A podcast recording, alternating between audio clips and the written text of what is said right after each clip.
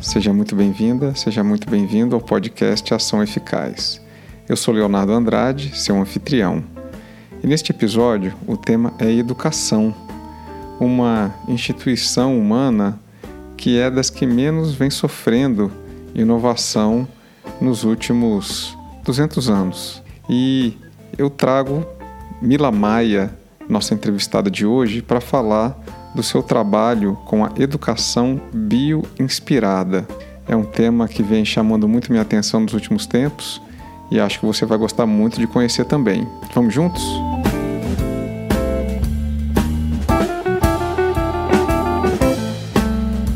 Hoje, aqui no podcast Ação Eficaz, temos uma convidada que trabalha com o design de ecossistemas de aprendizagem.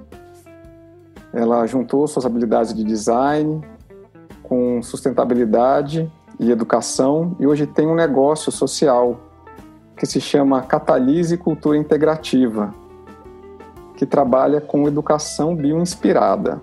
O site é culturaintegrativa.com.br e o Insta, arroba Cultura Integrativa, caso você queira saber mais.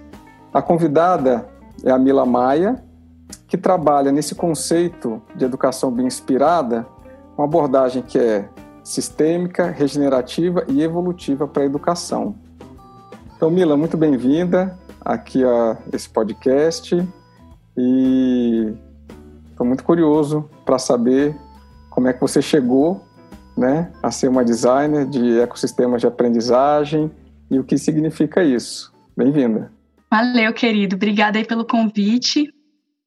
Estou bem feliz de, de, ter esse espaço aqui para falar um pouquinho disso, é, desse conceito de educação bioinspirada, que é um conceito em nascimento e evolução, assim, né? Ele está sendo gestado. É, e ele é fruto, eu acho que como muito do que está emergindo hoje, ele é fruto da mistura de áreas aparentemente diferentes, assim, né? Mundos aparentemente diversos que convergiram para trazer esse conceito, assim. Então, eu sinto que eu trabalhava com esses dois mundos diferentes, né? Um mundo era esse mundo da inovação, das startups, do design de, de inovação para negócios sociais, né? Trabalhei um tempo no Sebrae, com consultorias de inovação para micro e pequenas empresas. E, em outros momentos, eu trabalhava como moderadora ecopedagógica no Instituto de Permacultura. Então, trabalhava com, né, nesse, nesse universo da, da sustentabilidade, do meio ambiente, né, da conservação do cerrado, e como educadora, né, como moderadora de processo de aprendizagem e sustentabilidade para crianças, jovens e adultos, né? E pareciam que eram mundos um pouco diferentes, né? Um era um mundo da educação e da sustentabilidade, outro era um mundo das startups, da inovação. E de repente eu comecei a perceber que esses mundos tinham tudo para convergir e que a mistura deles podia trazer coisas, né, muito potentes. Eu comecei a perceber o tanto que as ferramentas do design podiam ser aplicadas nos contextos de educação para que a gente criasse coisas mais interessantes, mais significativas, né, experiências de aprendizagem é, mais transformadoras mesmo, né, para as pessoas que participavam. E eu tive uma experiência trabalhando com o professor José Pacheco, né, que é uma grande referência para mim, né, em pedagogia, em abordagem dessas novas construções sociais de aprendizagem, né, como ele fala. Para mim é uma grande referência de inovação na educação, né, alguém que que já pratica isso há muitas décadas, né? E, e com ele eu trabalhei num projeto que se chamava Escolas em Transição, né? Com um grupo, a gente passou um tempo pensando como desenvolver processos que permitissem que educadores, em contextos de educação tradicional, pudessem criar inovação. E aí eu vi muito do potencial do design, né? Como é que o design podia ajudar esses educadores a observar, a entender os contextos em que eles estão inseridos, né? entender quais são os desafios, quais são os potenciais, né? Tangibilizar isso, trazer clareza para os processos, né? Acho que o design ele tem muito essa essa capacidade de ajudar a gente a visualizar coletivamente, a co-criar, né? A tangibilizar às vezes conceitos que são abstratos, né? A gente traz tangibilidade para isso, traz clareza. e aí eu senti uma, uma vontade mesmo de aprofundar nisso, né? De aprofundar é, em que, que educação era essa, né? Que a gente estava procurando ajudar a criar e ajudar a transformar, mas em qual sentido, né? Em qual direção, né? Uhum. E aí eu fui fazer um mestrado, que eu senti essa, essa necessidade mesmo desse mergulho, né? Então voltei lá para o universo da educação tradicional, né? Da academia, para fazer essa, essa, essa pesquisa, esse mergulho. E, e nessa busca de entender como criar inovação na educação, eu fui percebendo, né, que a gente precisava cavar um pouco mais fundo, né, que a gente precisava aprofundar e no, no nível onde a gente quer que essa, que essa transformação, que essa inovação aconteça. É, normalmente, é, nos contextos de, de, inovação na educação onde eu participei, muitas vezes a a, essa inovação ela fica voltada para tentativas de inovação em práticas, em dispositivos, em estratégias, é, mas muitas vezes descontextualizada do sistema da educação como um todo, né? É como se elas funcionassem como dispositivos é, separados dentro daquele ambiente de aprendizagem. Né? Então, às vezes, a gente vê um, um, um, processo de educação que é uma tentativa de trazer, por exemplo, meditação para a sala de aula, o que é louvável, é, é incrível, é, é, muito potente trazer meditação para a sala de aula. Acho que dá para ter experiências muito transformadoras com uma prática como essa. Mas essas práticas pontuais, se elas não olham de uma forma sistêmica para a educação como um todo, né, para as diversas camadas e, e atores e, e, instituições que fazem parte desse ecossistema, elas muitas vezes são aliens ali, né? Ela é uma inovação que está ali, às vezes, desconectada do contexto. Vira só uma, uma prática pontual que não se conecta com com o restante do corpo docente, por exemplo, isso conecta né, com as diferentes disciplinas, com a aprendizagem como um todo. Fica só como um exercício da meditação por si. Exatamente, exatamente. E fica ele a, a, as disciplinas elas continuam sendo praticadas como sempre, né? A fragmentação dos tempos, a fragmentação dos assuntos, dos saberes, né? A divisão dos espaços, o controle o comando né, a massificação e homogeneização nas avaliações, isso tudo continua mais ou menos o mesmo e a gente vai inserindo algumas novas práticas, né? E o que eu sinto é que às vezes essas, o que essas práticas fazem é elas trazem uma maquiagem, né? E elas não contribuem para a transformação estrutural do sistema de aprendizagem, né? E o que eu sinto que, que a gente precisa fazer nesse momento, que esse momento está pedindo que a gente faça, é que a gente aprofunde o nosso olhar, né? Que a gente pare de olhar só para as práticas superficiais e comece a olhar um pouco mais fundo. Quando a gente olha, aprofunda um pouco mais, a gente começa a olhar para qual que é o propósito, né, dessa educação que a gente está construindo, né? Para onde que ela está nos conduzindo enquanto sociedade, para onde que ela está nos conduzindo enquanto enquanto projeto de, de comunidade, né? E, e, se a gente olha um pouco mais fundo, a gente chega no nível do, do paradigma, da visão de mundo.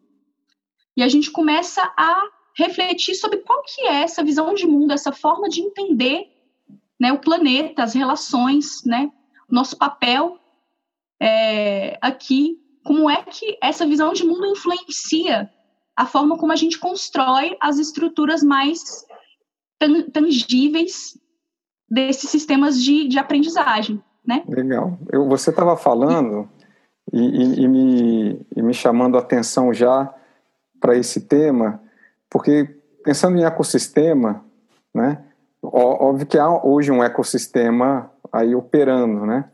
Mas tem assim professores de um lado, gestores de outro, alunos de outro, e, e a conversa parece que não, não é muito grande entre essas partes, né? Parece que assim, cada um está com a sua função bem definida e cada um já sabe o que tem que fazer. E a gente já tem esse modelo educacional há talvez alguns séculos, você talvez saiba precisar isso melhor, mas esse é um modelo né, é, que, que já perdura muito tempo. É, desenvolver esses novos ecossistemas onde isso parece estar tão, consolidado assim é um grande desafio. Né? Então eu queria que você falasse um pouco justamente dessa visão de ecossistema e, e, e, e como isso pode caminhar, né? Como pode evoluir. É. Isso eu sinto que é um, um, um grande desafio, né? Como é que a gente quebra o que o, o, professor Zé chama de isomorfismo, né? Ele usa essa, essa expressão assim, que é essa nossa tendência a replicar, né, os modelos de educação, os modelos de fazer qualquer coisa dentro da nossa cultura, com base na forma como a gente aprendeu, né? E aí, uma grande contradição que a gente tem é, são professores que hoje em dia têm uma formação dentro de uma academia, de uma educação super tradicional, né? Super sentar né, numa sala de aula convencional, com o professor lá na frente, mostrando, talvez ele, ele apresente slides em vez de, de escrever no quadro, mas ele está ensinando um conteúdo, às vezes ele está trazendo um conteúdo pronto para aqueles professores, às vezes ele está falando de educação libertadora, está falando de construtivismo, mas dentro de um modelo de aprendizagem que é o modelo da ensinagem, né? Então é uma grande contradição, porque às vezes na teoria eu vejo que a gente já avançou muito, né? Mas em como transformar essa teoria em práticas no dia a dia, isso é um grande desafio ainda. Uma das coisas que você falou aí que eu sinto que, que é importante pontuar é essa questão do isolamento, né? Essa questão de que as pessoas elas não têm espaços de troca e espaços de construção coletiva para que elas possam co-criar mesmo transformações mais sistêmicas. Se você fala com um professor de uma escola de ensino básico hoje em dia, a maioria deles trabalha sozinho, né? Então ele entra em sala de aula sozinho, ele planeja aquela aula sozinho, ele tem poucos espaços de troca e de criação com outros professores, mesmo que sejam da mesma disciplina, quanto mais professores de outras disciplinas, né? Então, é um sistema que vai sendo replicado e que ele garante a replicação desse sistema tal como é, né? Se a gente tem o business as usual, né? A gente tem o school as usual também, né? A gente tem a escola que vai se repetindo indefinidamente da forma como ela sempre foi. E ao contrário dos, do mundo dos negócios, né, onde a gente vê essa esse movimento mesmo, assim, né, na direção de, de buscas de formas de inovação, né, a gente vê é, que, que empresas de ponta hoje em dia, nessas empresas sociais, inclusive, elas buscam trazer é, conceitos, inclusive ligados ao pensamento sistêmico, ao pensamento complexo, conceitos como adaptação dentro da, dentro da, da organização, que eu sinto que é um conceito que se conecta muito com a ideia de evolu do evolutivo, né, o pilar evolutivo que eu procuro trazer para os espaços de aprendizagem, que é essa capacidade da, do espaço de aprendizagem de se transformar, de se adaptar aos seus contextos, né? Eu sinto que uma chave nesse processo é trazer esse conceito de educação bioinspirada como uma ideia organizadora, né? Ele é um, um macro conceito que traz uma outra forma de olhar para as construções sociais de aprendizagem que a gente cria, né? Então, se a gente tem uma educação hoje em dia que vem replicando as suas formas pelos últimos séculos, né? E que nasceu aí na forma como a gente, a educação na forma como a gente vivencia hoje, ela é fruto da educação que nasceu lá na Revolução Industrial, né? Uma educação que nasceu para formar é, os, a, a, massa de operários para trabalhar nas fábricas, para trabalhar nas grandes corporações, né? E para e aí quais eram as necessidades nessa época, né? Dessa mão de obra, né? Eram replicar, comandos, né? Não tinha necessidade que a pessoa fosse criativa não tinha necessidade que ela desenvolvesse pensamento crítico. E isso são coisas que não fazem sentido no mundo de hoje, né? Assim, é um mundo que está em constante mudança, é um mundo que, que se desdobra em novas possibilidades, em novos desafios a cada momento, né? A gente, nesse momento mesmo, está enfrentando é, um momento histórico único, né? Que a gente não tem nenhum precedente para a gente olhar na história para entender como que é possível lidar com isso, né, que é esse momento dessa pandemia, né, nessa escala global, né, por mais que a gente tenha tido pandemias na história, né, em escala global, da forma como a gente está tendo agora, né, isso nunca aconteceu. E aí, como é que as escolas podem reagir a isso, né? Eu acho que que está sendo muito interessante ver esse movimento das escolas buscando soluções e buscando adaptações e, e como que a necessidade está fazendo com que esses espaços acelerem os processos de inovação. A minha questão é qual direção que esses processos estão sendo acelerados, porque ao mesmo tempo que a gente está conectado pelo Zoom ou por várias ferramentas online de cocriação, de colaboração que a gente tem, isso é fantástico, né? A gente está podendo se conectar mais ainda com pessoas do mundo inteiro, né? Trocar ideias, constru fazer construção coletiva de, de projetos, de iniciativas, né? E, e, pessoas que ainda não estavam inseridas nesse universo estão aprendendo a fazer isso e está sendo uma aceleração e uma inserção global das pessoas nesse universo, né, nesse universo digital global. Mas ao mesmo tempo, se, de que dependendo da forma como isso se torne uma cultura, isso pode acelerar um certo isolamento também, né, uhum. entre as pessoas, assim, da pessoa ficar cada vez mais né, isolada na sua casa, sem contato é, físico, pessoal, direto, né? Então, é, eu sinto que a grande reflexão que a gente precisa fazer é em qual direção que a gente está indo, assim. Sim. Né? Eu, eu fiz um episódio recentemente sobre inovação social e aí, na minha visão, né, tem o foco da inovação objeto mesmo, no caso aqui a gente poderia falar de abordagens pedagógicas, do funcionamento da escola, etc. E eu também dizia, olha, tem uma coisa também que parece que assim, é o nosso sistema operacional. Como é que a gente, como grupo, coletivo, se organiza para, na maneira como a gente cria, implementa ideias, a gente inova nisso, né? Porque eu acho que é um, um ponto de alavancagem importante para que as outras inovações objeto possam, possam acontecer. A gente até pode fazer inovações na educação a partir do mesmo paradigma do comando e controle e tal, da mesma, da mesma forma, né? Que inclusive vai tender a ser mais do jeito fragmentado, como você estava comentando anteriormente. E aí, pensando nisso, eu vivi duas, eu, eu sei de duas experiências curiosas. Uma, assim, eu dei aula em faculdade por um semestre, né, de estatística básica, numa faculdade particular.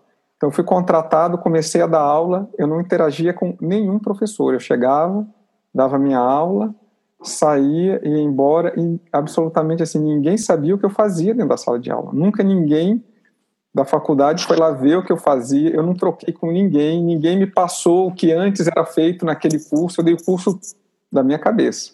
Então assim, eu uhum. tive uma aprendizagem. Eu sim, eu nunca tinha dado aula antes e tal, vi como é que era. De alguma maneira eu aprendi algo. Mas imagina a riqueza de chegar numa instituição eu lá, novo em folha, né, e poder trocar com professores, e como é que você faz, ou como é que eu faço, como é que são essas turmas e tal, e trocar, e depois poder contribuir de volta e falar, olha, isso está funcionando, e aquilo, né? E imagina a evolução para mim e para a organização que podia ter sido. E recentemente, segunda situação, um amigo que voltou para a instituição onde ele se formou para dar aula, por uma casa da aula de estatística também, mas é uma instituição de outro curso. E já tem outros professores que dão aula de estatística. E tem visões diferentes. Mas não há um campo aberto, não há um campo fértil para que ele troque né, diferentes visões.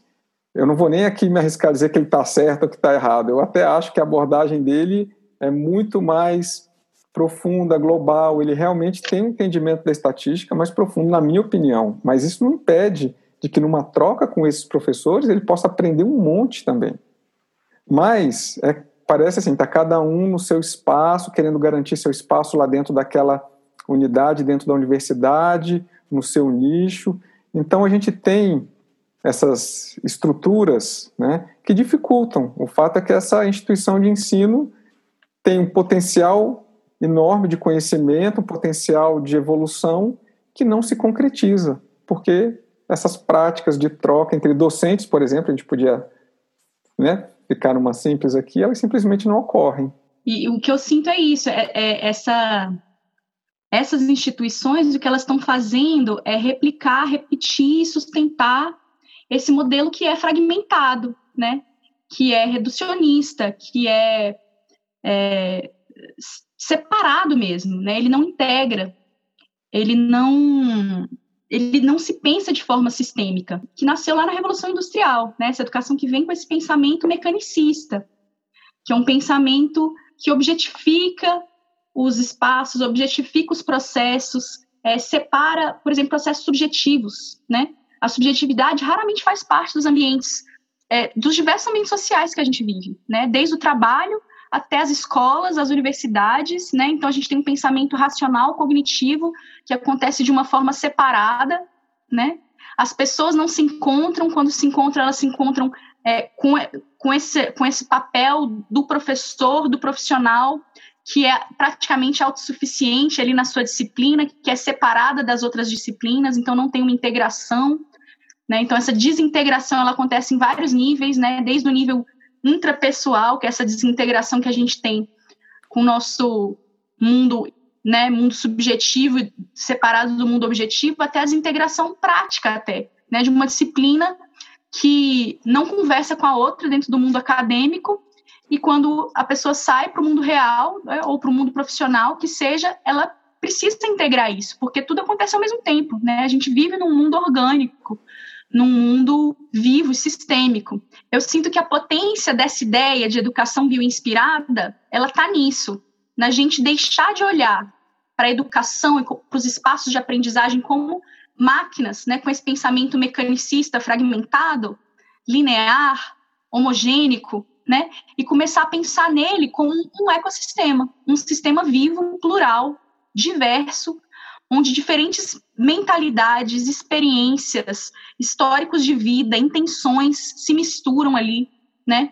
Diferentes subjetividades fazem parte desse espaço, né? Então a gente não, separa, não precisa separar mais, né? Então eu deixo as minhas emoções, as minhas vontades, os meus sonhos para fora desse espaço acadêmico que é puramente que é puramente racional, né? Essa divisão ela não precisa existir, né? Ela não existe dentro de um mundo orgânico. É, eu vivo, como né? Consultor de empresas, é, trabalhei, trabalho muito com equipes, né, fazendo projetos, e é, às vezes tem algum conflito e já escutei bastante de uma pessoa reclamar da outra. Ah, fulano é muito emocional.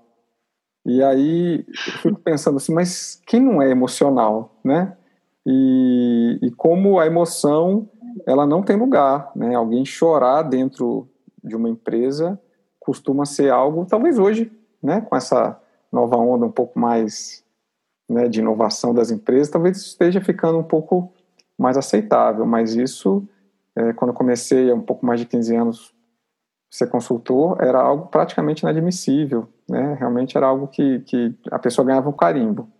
Então, é, eu concordo contigo, né, eu comungo dessa visão né, de trazer para dentro a emoção, ela deixa de ser um bicho-papão, a gente lidar com ela. Eu queria, talvez você trouxesse, só para tangibilizar, o que seria né, algumas das práticas que você já viu, só para né, a gente não ficar sem propostas isoladas, mas de talvez de práticas ou de exemplos que você já tenha visto do que é uma educação com uma visão um pouco mais é, sistêmica que integra né, esse mundo objetivo e subjetivo, para que nossos ouvintes falem assim: nossa, agora eu, eu consigo entender na prática o que seria isso. Bom, eu acho que uma, é, esse, esse próprio exemplo de como integrar a subjetividade dentro do processo eu sinto que é uma coisa que a gente já está tentando pensar em como fazer isso, mas eu sinto que, que, que, é um bom exemplo de como isso não tem sido feito de forma sistêmica muitas vezes. O que eu vejo muitas escolas fazendo é elas integrando o que elas estão chamando de um currículo socioemocional, né, o que é fabuloso, é fantástico, né, que as escolas, desde o ensino básico, estejam pensando em trabalhar competências socioemocionais, né, questões intrapessoais e interpessoais dentro do currículo. Mas isso muitas vezes é feito dentro de uma disciplina, no horário específico, com um professor específico, no momento específico. Então, isso não, é, não acontece em todas as disciplinas, isso acontece naqueles 40 ou 50 minutos uma vez por semana. Então, e a nossa subjetividade, ela não acontece uma vez por semana. Ela acontece em todas as aulas, seja ela de matemática, de geografia, de história, né? Então, ela acontece o tempo todo. E, e assim, eu tenho visto muitas, muitos dispositivos, né, que as pessoas estão chamando, assim, né? muitas, muitas estratégias, ferramentas e dinâmicas que podem fazer, favorecer isso de uma forma mais transversal. Eu sinto que para que isso aconteça, o primeiro passo é que as pessoas responsáveis por conduzir ou por sustentar aquele campo de aprendizagem, elas precisam ter integrado isso nelas mesmas. elas precisam desenvolver um senso de presença e de aceitação, elas precisam fomentar para que isso aconteça, né? Elas precisam criar um ambiente seguro para que seja possível expressar é, sentimentos, emoções, questões subjetivas, sem que isso seja, sem que as pessoas saiam, é, como você falou, né? É, taxadas de a pessoa que chora no trabalho. Então, isso precisa ser feito com, com muito cuidado. É, então, é um trabalho que, dentro das escolas, da forma como a gente tem hoje, isso precisa ser feito pelos professores, né? E não só por um profissional que trabalha com competências socioemocionais, mas todos os professores precisam passar por esse processo, precisam, primeiramente, vivenciar isso e cultivar esses espaços entre si. Então, se, se o ambiente escolar não é um ambiente escolar onde os professores entre si conseguem criar esse espaço onde trazer a subjetividade à tona seja seguro, seja possível, seja acolhedor, seja acolhido, seja, né? É, isso não vai ser possível dentro da sala de aula, né? Então, sinto que o primeiro passo é esse aprendizado, né? Aprendizado do professor como esse primeiro cultivador do, desse campo, né? Queria fazer uma, uma, uma analogia. Os meus três filhos, eles nasceram de parto normal, né? Mas o primeiro é, né? Eu não sabia nada, né? E aí eu vi uhum. né, aquele o parto acontecendo, né? É, minha ex-esposa não, não, não deu nem tempo dela tomar anestesia, então ela meu, teve o parto e tal, foi né, natural, foi maternidade, mas foi natural. E você lidar ali, né? O, o, o, era uma médica que gosta de parto normal. Então, você lidar ali com o imprevisível, a criança está vindo, né? É uma energia que tem no ambiente, é, é, você sente no corpo a energia. E a mulher, ela tá vindo, a contração é esse movimento, meu, a criança vem, ela vai estar tá chegando. E aí você tem um, esse momento que você não controla. Não controla. Tá certo? A coisa vai acontecer, né? Se estiver no carro, vai acontecer no carro. Se estiver no shopping, vai acontecer, vai acontecer. E aí não controla. Uhum. E quando eu presenciei isso, eu entendi a questão da cesárea no Brasil, né? Porque os médicos, eles não têm esse treino. Como é que você aprende a fazer um parto daquele que eu presenciei? Só estando junto. Não dá para não dá para aprender isso na sala de aula, não dá para chegar, gente, ó, hoje eu vou ensinar para vocês como é que é um parto aqui. Esse você não ensina, você ensina da cesárea. Né? E aí você vai, opa, amanhã a gente vai lá fazer uma cesárea e você vai aprender junto, tá bom. Não, você vai aprender cesárea, o cara vai te, é, parto normal, o cara vai te ligar duas horas da manhã e vai dizer, vem, que é agora. E você vai ter que ir duas horas da manhã para aprender a, como é que é um parto normal.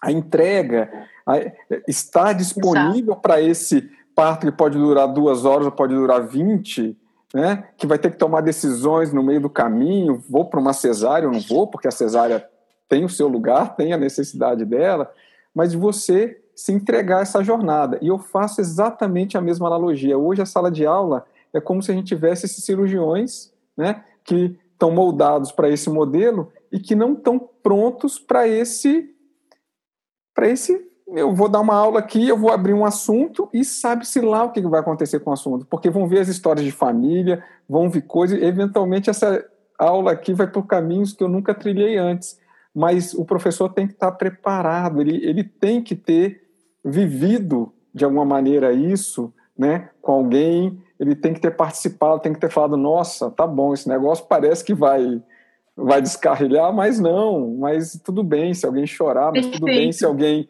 se alguém uhum. ficar entediado e, e, e, vamos ver o que, que é isso e vamos acolher, né? Então eu faço essa analogia porque eu acho que ela é bem é, mostra o que esse mundo moderno que você estava dizendo da cisão da objetividade com subjetividade faz nesse campo aí desse problema que a gente tem bem sério das cesáreas. Perfeito. Eu acho que, que trazer a subjetividade para dentro da sala de aula aumenta um dos fatores que, para mim, também é um fator chave na criação desse tipo de ambiente, que é, é o abrir mão do controle. É, é o entender que, que não é o professor que tem que fazer a aprendizagem acontecer.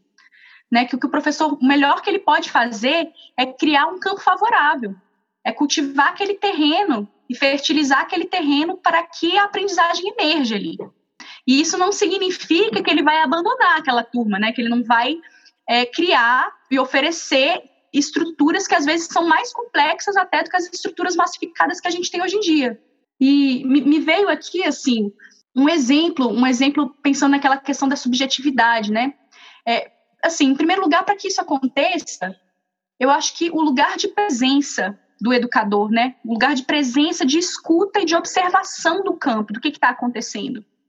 Porque como campo, um campo que não é controlado, ele é caórdico, né? Ele caminha aí num, no meio do caminho entre o caos e a ordem coisas inesperadas acontecem o tempo todo, mas não necessariamente essas coisas inesperadas são negativas, ou elas caminham é, de forma desfavorável à aprendizagem. Muitas vezes é o contrário. Quando você oferece um espaço de liberdade e você oferece instrumentos, ferramentas, estruturas visíveis e invisíveis para que os estudantes consigam navegar nesse espaço, co-criar, né, aprender a cooperar, a se escutar, a tomar decisão, a fazer projetos juntos, atuar a partir da automotivação. Muitas vezes a aprendizagem ela acontece de uma maneira muito mais profunda e muito mais duradoura, muito mais significativa.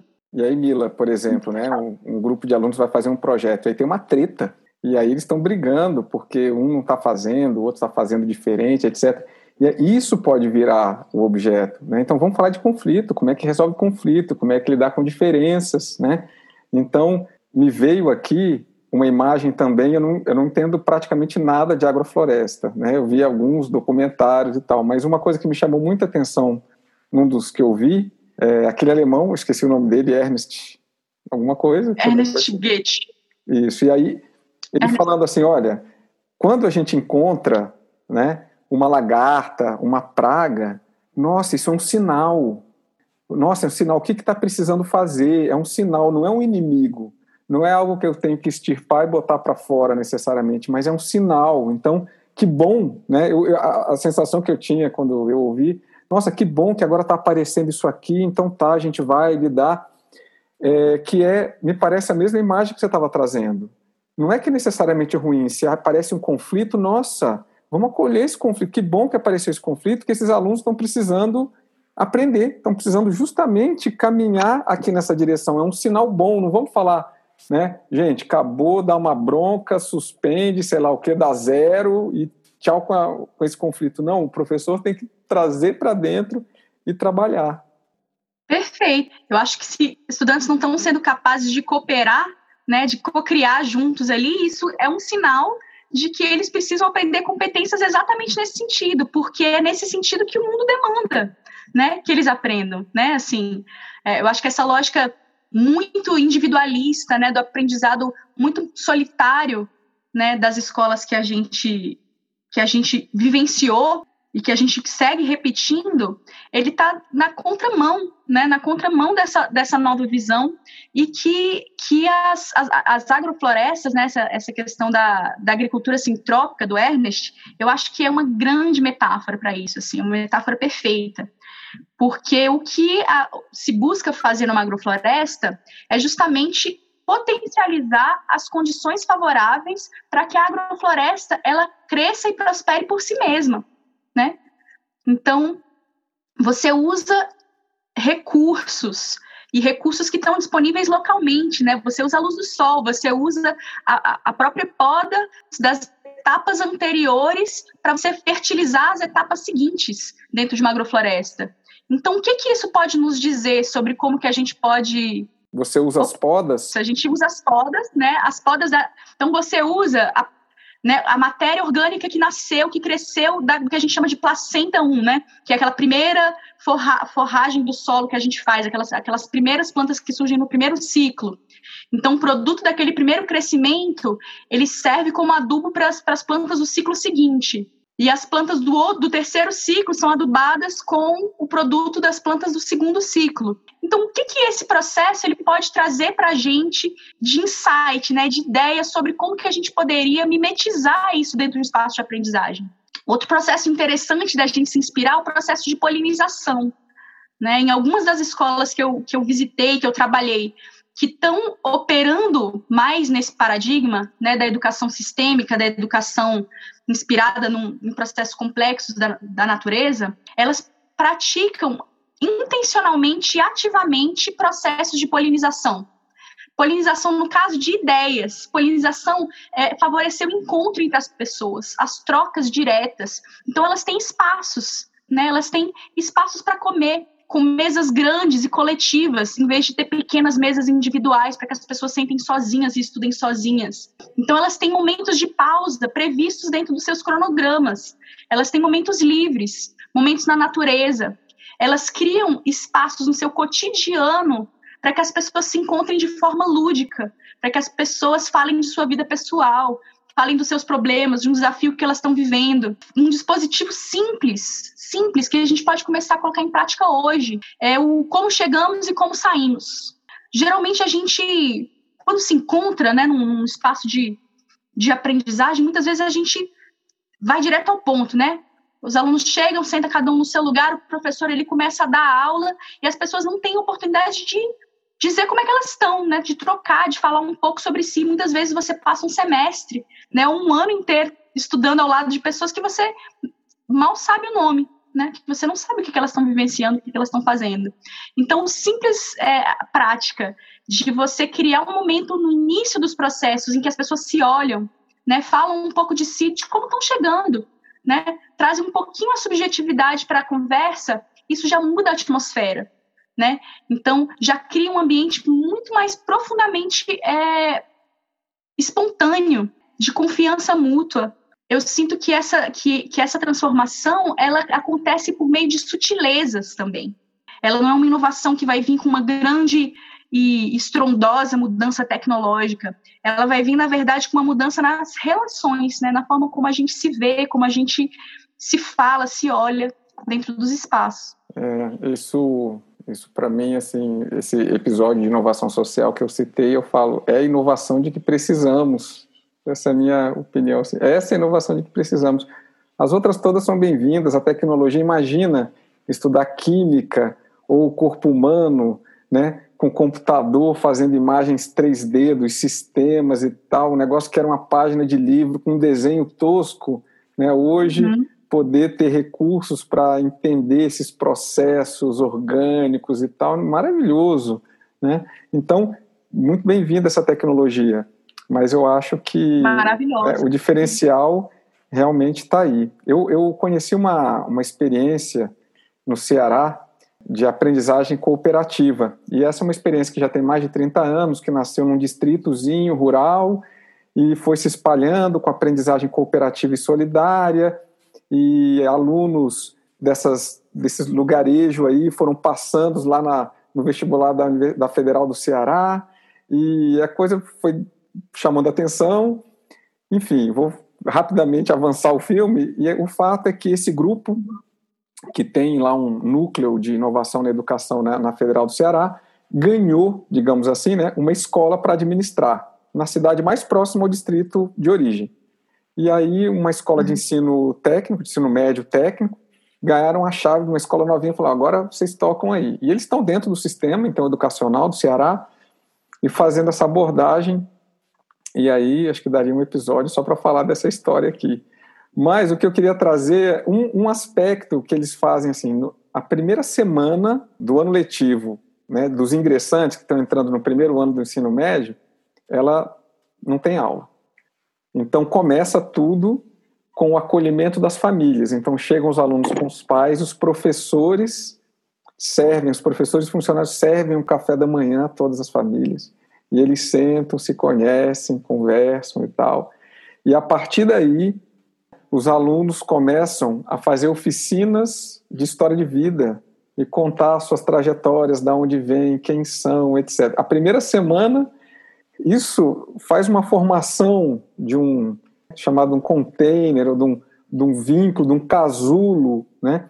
em que normalmente essa cidade, que é uma cidade grande na região, é muito comum as, a, os jovens virem dessas, dos distritos rurais em volta, mas evadirem, né? porque estão morando nessa outra cidade, ou porque é complicado ir voltar todo dia. Então, com isso, né? Essa, eles se sentem em casa, eles já como se formassem uma família. Então, as turmas que eu conheci, mas uma, um vínculo, assim, uma alegria deles conviverem todo dia com eles, com treta, né? dizendo: Eu adoro todo mundo aqui, mas ó, fulano eu brigo e não sei o quê. Assim, então tem ao mesmo tempo um carinho, mas reconhecendo, eu tenho diferenças. Não é que aqui é propaganda de margarina. Né? Então, só contar essa, né? Que assim, a chegada é uma primeira semana que é um investimento de três, né? Que dura o ensino médio, porque você faz esse vínculo uhum. entre as pessoas, né? Muito, muito simples, né? É muito simples muito simples, muito simples, né? É criar espaço para essas trocas, assim, né? Para a formação dessa coisa que eu, eu, sinto que é um senso de comunidade. De, é um vínculo que, que ele cria relações que mudam o tom da forma como a aprendizagem acontece, né? É diferente a gente a gente fazer coisas com alguém que a gente considera um amigo é, de fazer coisas com alguém que a gente não conhece direito, né? Que está ali, que a gente só conhece de uma forma bem operacional e tudo. Legal, Mila. Então, é, né, a gente falou já bastante aqui, parece, da abordagem sistêmica aqui da educação, e aí eu queria que você falasse um pouco também da regeneração e da evolução é, na educação. Perfeito. Eu sinto que esses três pilares, né, o sistêmico, regenerativo, evolutivo, cada um deles traz contribuições assim que eu sinto que são valiosas. O pilar regenerativo eu sinto que o que ele vem trazer é essa visão de uma direção. Ajuda a gente a construir um senso de direção sobre o que a gente está criando, aprendendo, construindo. Né? O que, que a gente está desenvolvendo? Com que objetivo, com qual propósito a gente está aprendendo? A gente vem de uma tradição de uma educação que tem como propósito não declarado preparar pessoas para um mercado de trabalho que hoje em dia já não existe mais e Imagina, né? Se a gente imagina que uma criança hoje vai entrar na, na, no, ensino, no ensino infantil e ela vai passar ali 12 anos na escola antes de, de ir para um ensino né, superior. A escola onde ela está entrando hoje vai preparar, preparar ela para um mundo que vai ser totalmente diferente. Né? Quando ela sair depois desses 12 anos, o mundo vai estar tá totalmente diferente do mundo que é hoje. Então, esse, esse pilar evolutivo, ele vai estar tá ajudando a gente a entender em qual direção que a gente está construindo essa educação, né? Para construir o quê? Então, se a gente tem uma educação que tradicionalmente é, preparava pessoas para um mercado de trabalho, hoje em dia a gente precisa de uma educação que nos ajude a regenerar os ambientes, né? A regenerar os ambientes não só naturais, né? Não só a natureza, mas os ambientes sociais também.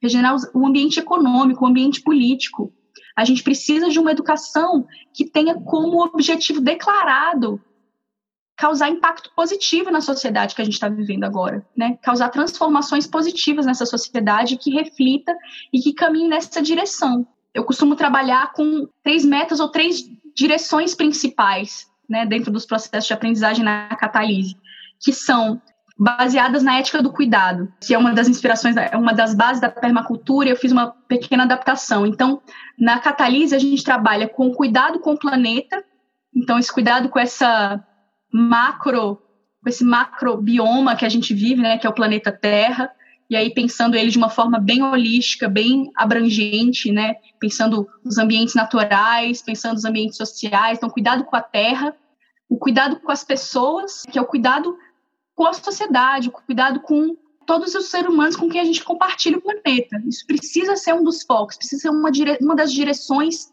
que iluminam a educação que a gente está construindo. E o outro é o cuidar de si, aprender a cuidar de si mesmo, não num ponto de vista autocentrado, né, mas num ponto de vista em que eu preciso construir o meu projeto de vida, construir a forma como eu vou eh, me sustentar para que eu consiga trabalhar nos outros dois pilares também, né? Então, eu sinto que essa questão da regeneração, ela, é, ela é fundamental nesse sentido, assim. E o pilar evolutivo, ele vem trazer a noção de que não existe uma transformação na educação que vai ser permanente. A gente não está trabalhando por uma transformação que a gente vai mudar a educação da forma como ela é hoje, a gente vai chegar num outro modelo e a gente vai poder, a partir daí, co continuar replicando e repetindo esse modelo indefinidamente. Não é isso. É o entendimento de que a transformação da educação ela veio para ficar, o processo de transformação. Né? A gente precisa estar constantemente refletindo sobre as estruturas que a gente está criando, observando quais são as motivações, as construções mentais, né, as construções sociais, a visão de mundo que está estruturando as estruturas que a gente está criando e transformando continuamente essas, essas estruturas, adaptando essas estruturas para novos contextos, né, externos e internos também. Eu acho é... que esse é um desafio incrível, porque é um pouco tirar essa rigidez né, que já existe, assim, pronto, agora a grade curricular é assim, o ensino está desse jeito, aí parece que aquilo vai ficar anos até haver uma nova reforma, uma nova discussão. Então, talvez tenha aqui do ponto de vista dos reguladores centrais, né, do Ministério da Educação, Secretaria de Educação, etc., de terem diretrizes orientadoras mais, digamos, certeiras, né, mais indicadoras de caminhos, mais de que precisa ter mais autonomia, precisa ter mais autogestão, precisa ter mais possibilidade de experimentação no território, nas escolas, nas unidades de ensino e trocas entre elas, porque a gente estava falando aqui de trocas entre docentes, profissionais da educação dentro de uma escola e trocas entre as escolas, entre essas experiências, quer dizer, poder abrir um pouco mais para que esse movimento circule, né? Você falou da polinização entre escolas, então relaxar um pouco essas estruturas que hoje são muito rígidas, com medo de não dar conteúdo, de dar um conteúdo errado, de dar um conteúdo assim assado, para dizer, olha, as pessoas na educação vão se formando e a gente vai aprendendo com os erros, né? A gente vai aprendendo com a vida e para que ela possa ir evoluindo, né? E dando conta dos desafios que a sociedade vai mostrando para gente, né? Eu acho que esse é um, é um desafio danado porque eu fico olhando as estruturas governamentais e centralizadoras e falo, meu Deus, como é que isso vai acontecer Perfeito. nesse nível? Perfeito.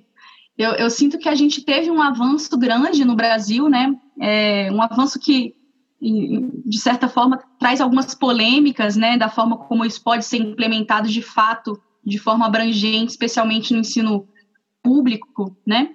Mas a, a, a, nova BNCC, a Base Nacional Comum Curricular, ela prevê várias, vários desses conceitos, né? Então, essa questão de, uma, de, de, integrar uma aprendizagem subjetiva, aprendizagem conectada com os contextos de vida, com o território, ela está falando disso. Mas eu sinto que o desafio agora é entender como colocar isso na prática e de forma universal, para que a gente não tenha aí é, escolas que, que podem contar com mais recursos, né, recursos financeiros, que consigam agora ter uma liberdade para fazer uma educação incrível, isso é maravilhoso, né, que isso seja possível, mas como é que a gente garante que a escola pública, né, lá no interior do Brasil, né, do interior do Pernambuco, como é que a gente faz para que essa pequena escola ela também consiga integrar essas transformações? Como é que ela também consiga colocar em prática essas, isso tudo que a gente está falando, né? E, e, ela se conecte com essa rede, em vez de se alienar ainda mais. Eu sinto que é esse o desafio agora. Legal, Mila. Quero te agradecer muito essa conversa aqui, desejar que seu empreendimento possa dar muitos frutos na educação. Agradecer mesmo sua presença, os exemplos e concepções que você trouxe e convidar a todos que ficaram curiosos para visitar o site da Catalise, que é culturaintegrativa.com.br ou o Insta, arroba Cultura Integrativa, para saber mais. E, Mila, grande beijo, obrigado. Valeu, querido. Um beijo aí para você e a gente segue conversando. Espero que você tenha gostado da entrevista com a Mila. Como sempre, no site açãoeficaz.com.br você encontra todos os episódios do podcast e pode se inscrever na sua plataforma de podcasts preferida. Muito obrigado por ter ficado conosco até aqui e até o próximo. Um abraço.